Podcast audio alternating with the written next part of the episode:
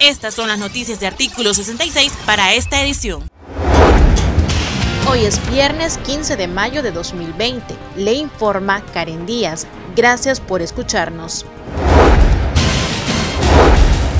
El exmilitante sandinista Vladimir Rodríguez denunció ante artículo 66 que su hermano identificado como Domingo Elder Rodríguez Gaitán, de 44 años, falleció la tarde del lunes 11 de mayo por coronavirus en el hospital Carlos Roberto Güembes y que el doctor identificado como Sarrias firmó la carta de defusión indicando que la razón del deceso fue por neumonía y no por COVID-19, debido a que esas son las órdenes de la vicepresidenta Rosario Murillo y que si no lo hacía podía perder su trabajo. El denunciante sostuvo que su hermano trabajó en el área de migración del Aeropuerto Internacional Augusto C. Sandino y que fue ahí donde se contagió. El cuerpo de su pariente se lo entregaron hasta por la noche del lunes 11 de mayo en bolsas negras, caja sellada y ordenaron enterrarlo de inmediato. Escuche su denuncia. Pero al hospital salió positivo él salió positivo. Y bueno, dos días antes, un sábado, por la tarde, le dicen a mi hermana que vayan a buscar la caja, porque la caja ya necesita tenerla ahí, que él se está recuperando, que él también está empeorando. Pero él fallece, un, fallece en horas tempranas, pero a él lo entregan por la noche simplemente ellos los dejaron morir porque no lo quisieron atender porque no tenían los medios, no querían ser contagiados. Pues. Y el doctor Saria, del Roberto Güembe, cuando nosotros le preguntamos que por qué había pues era neumonía, por qué no ponía que era COVID-19, él respondió de la manera más generada y sin vergüenza, porque él dice que él no podía perder su trabajo porque era una orden de la compañera Rosario Murillo. La, la desmiento a ella, donde está diciendo que todas estas cosas que salen son de otros países, son de Nicaragua.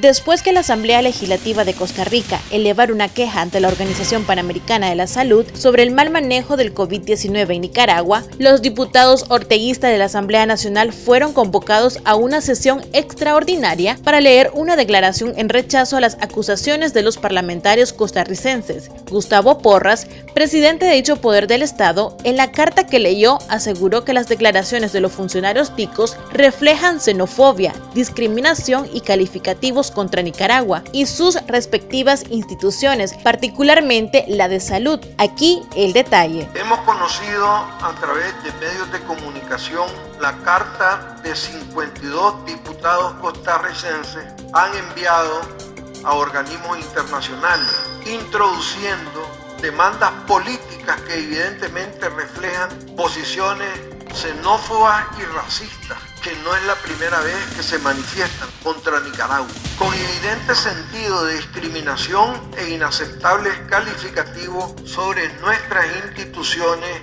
nuestro país y nuestro pueblo en general. Son criterios chauvinistas, nada fraternales y sobre todo de arrogancia y superioridad impropia entre los pueblos centroamericanos. Nicaragua tiene sus propias consideraciones sobre los problemas internos de Costa Rica.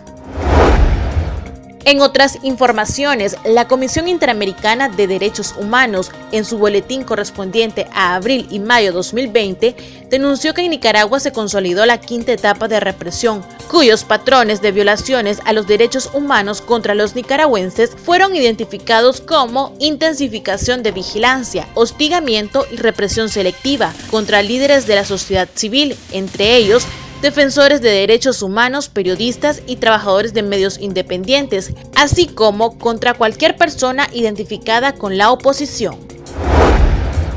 Los familiares del preso político Steven Moisés Mendoza, de 18 años, originario de la ciudad de Masaya, denunciaron que se encuentra delicado de salud en la modelo en Tipitapa. Sus parientes conocieron que la tarde del martes 12 de mayo, el reo político sufrió un desmayo, por lo que fue trasladado al hospital alemán nicaragüense, donde, según le dijeron, que la descompensación fue por una fuerte gripe. La vicedictadora de Nicaragua y vocera del régimen orteguista Rosario Murillo empleó sus minutos de su monólogo de este viernes 15 de mayo en sus medios oficialistas para atacar otra vez a los opositores a su régimen, a quienes ella tilda de falsos y diabólicos. Además, los llamó cerebros disminuidos y cerebros debilitados y los comparó con los extraterrestres. Escuche parte de su discurso.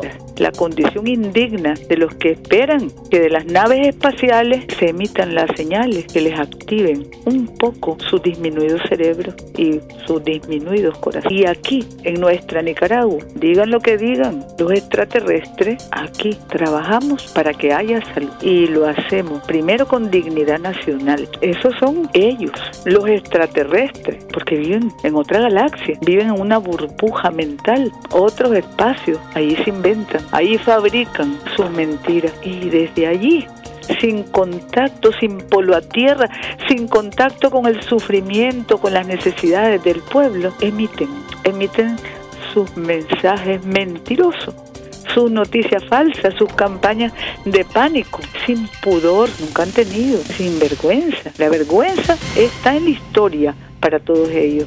Ellos son sin vergüenza.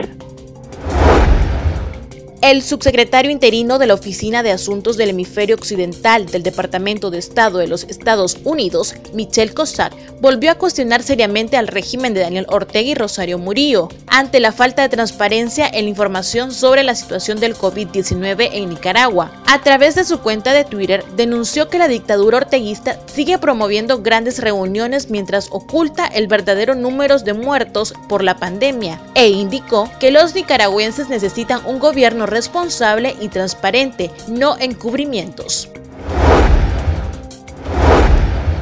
Estas han sido las noticias de artículo 66. Para ampliar estas y otras informaciones visite nuestro sitio web www.articulo66.com. Síganos en Facebook, Twitter e Instagram. Recuerde suscribirse a nuestro canal en YouTube. Le informó Karen Díaz.